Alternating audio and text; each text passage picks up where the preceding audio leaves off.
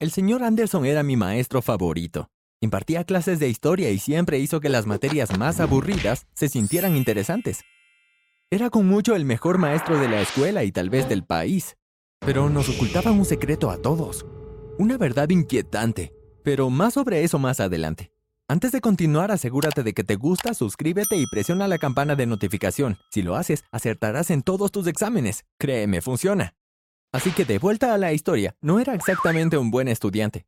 Quiero decir, claro, no fui uno de los peores estudiantes, pero no siempre fui puntual con mis deberes y asignaciones. A mis otros profesores nunca les gusté por eso, y por eso nunca me gustaron. Pero no el señor Anderson. Me hizo querer dar lo mejor de mí en clase de historia. Quería que me sintiera orgulloso al igual que todos los demás en la clase. No fue una coincidencia que historia fuera mi mejor asignatura. Estoy seguro de que algunos de ustedes saben a qué me refiero cuando digo que hay muchos tipos diferentes de maestros. Está el perezoso, el que ni siquiera se preocupa por la enseñanza, solo está ahí por los ingresos. Luego está el enojado, siempre gritando y gritando por las cosas más pequeñas. Por ejemplo, mi profesor de matemáticas es un tipo enojado. Una vez accidentalmente raspé mi silla con un ruido demasiado alto y mi profesor de matemáticas me castigó. Loco, lo sé. Y luego está el bueno, el maestro que realmente es un apasionado de la enseñanza, que hace que las clases sean divertidas y que tampoco es demasiado estricto. Ese es el señor Anderson. Esperaba con ansias la clase de historia todos los días y siempre me aseguraba de completar mi tarea lo mejor que podía. En clase, en lugar de simplemente leer libros de texto y ver documentales aburridos como otros profesores de historia típicos, el señor Anderson nos hacía juegos divertidos que nos ayudaban a recordar hechos de una manera más fácil. Todos hemos oído hablar de la guerra civil, ¿verdad? Bueno, el señor Anderson nos dividió en dos equipos y nos turnábamos para lanzar granadas falsas. En otras palabras, hacer bolas de papel con preguntas en ellos. Si eras golpeado por una granada falsa, entonces debías responder la pregunta en 10 segundos. De lo contrario, estabas fuera, o muerto, en otras palabras. Fue muy divertido. El señor Anderson también tenía muchas historias interesantes. Parecía haber vivido en todas partes. Cuando era joven enseñó en Indonesia, luego se mudó a Francia, luego a los Estados Unidos. Tenía tantas historias divertidas, como su famosa historia de Alaska. Estaba de mochilero en Alaska hace dos años. El señor Anderson decía, era diciembre y el lugar estaba lleno de luces navideñas y árboles de Navidad. Era realmente hermoso. En fin, me estaba quedando allí con un par de amigos y nos lo estábamos pasando de maravilla. Realmente un gran lugar. Recomiendo que vayan, si algún día quieren ir y si aún no lo han hecho. De todos modos, mi amigo, su nombre es Arnold, apostó de que podía ganar la mayor cantidad de dinero haciendo una actuación en la calle. Estábamos arruinados, así que realmente necesitábamos del dinero. Acepté y empezamos con nuestras respectivas actuaciones. Arnold comenzó a hacer malabarismos y en realidad llegó a cuatro elementos. Era un buen malabarista. Ganaba como 100 dólares o algo así. Fue bastante impresionante. ¿Y usted, señor Anderson? Pregunté. ¿Cuál fue su actuación? Bueno, Matthew, hice de mimo, dijo el señor Anderson. Aquí tengo un video que puedo mostrarte. Luego el señor Anderson colocó la pizarra y reprodujo el video de él. Llevaba maquillaje y todo, incluso tenía puesta la boina.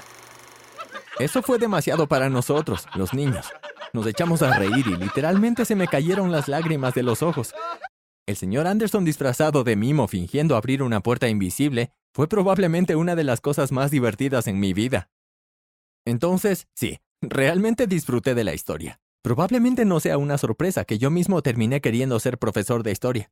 En mi último año empecé a enviar solicitudes a las universidades. Si aún no lo sabes, generalmente en las aplicaciones de universidad debes insertar el nombre de un maestro como referencia. Así que por supuesto usé el nombre del señor Anderson. La cosa era que no sabía su nombre. Entonces fui al sitio web de la escuela y encontré su nombre. Era Andy. Recuerdo que pensé que era un nombre divertido. Andy Anderson. No sé por qué, pero traté de buscar Andy Anderson en Google, solo por curiosidad. No pensé que encontraría nada interesante, probablemente solo la cuenta de Facebook del señor Anderson o algo, o quizás algunas fotos. Pero ese no fue el caso. Encontré algo que me dejó boquiabierto.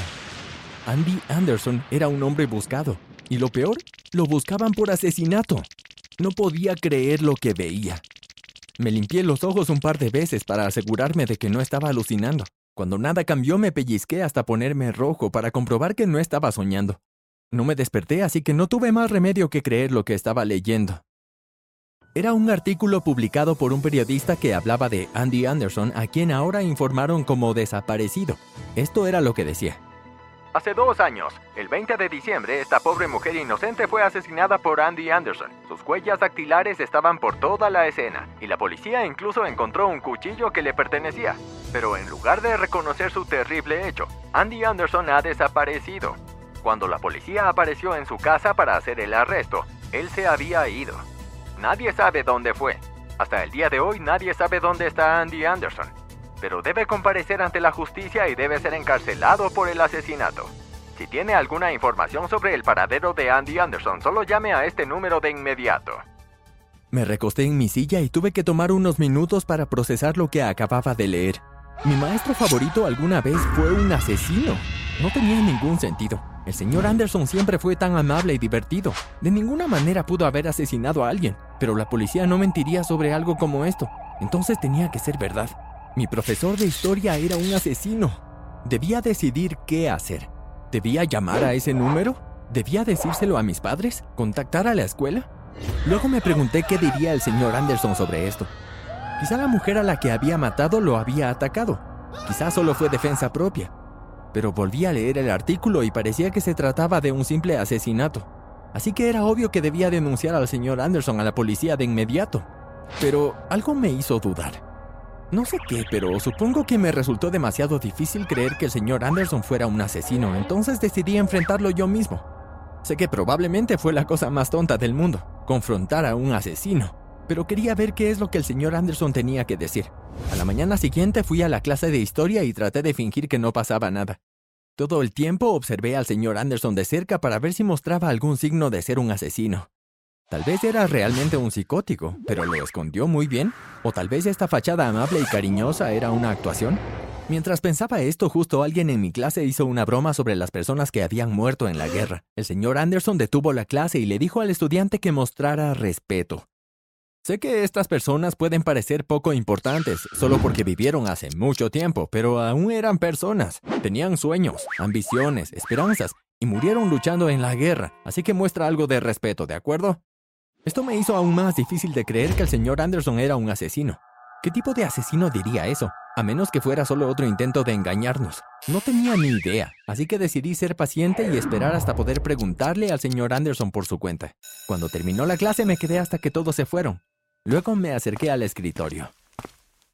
Oh, hola Matthew, dijo el señor Anderson. ¿Tienes alguna pregunta? Aclaré mi garganta. Podía sentirme sudando por los nervios. Um, en realidad sí, tengo una pregunta, señor Anderson. No tenía idea de cómo hacer esto, así que decidí preguntarle directamente. ¿Eres un asesino? Solté. El señor Anderson se quedó helado. ¿Qué? Vi un artículo en línea, continué, y decía que mató a alguien. ¿Es cierto? ¿Asesinó a esa pobre mujer? El señor Anderson suspiró. No, Matthew, no lo hice. Lamento que te enteres de esta manera, pero no la maté. Me incriminaron. Y fue entonces cuando el señor Anderson explicó la verdad. Ni siquiera estaba en la escena del crimen. Alguien debió tomar mi ADN y esparcirlo por el lugar y robó algunas de mis cosas con mis huellas dactilares para que pareciera que yo estaba allí. Pero nunca lo estuve, ni siquiera conozco a esa pobre mujer. Pero cuando la policía comenzó a hacerme preguntas, me di cuenta de que creían que era yo. Tenía que admitirlo, la evidencia era bastante obvia. Así que sabía que me estaban incriminando. De ninguna manera la policía me creería. Así que desaparecí. Dejé mi casa, mi trabajo, mi familia y amigos y me mudé aquí. Quería una nueva vida y un nuevo comienzo. El señor Anderson hizo una pausa. Pero supongo que te enteraste, ¿no es así, Matthew? No tenía idea de qué decir. Pero había una cosa que estaba segura. Sabía que el señor Anderson me estaba diciendo la verdad.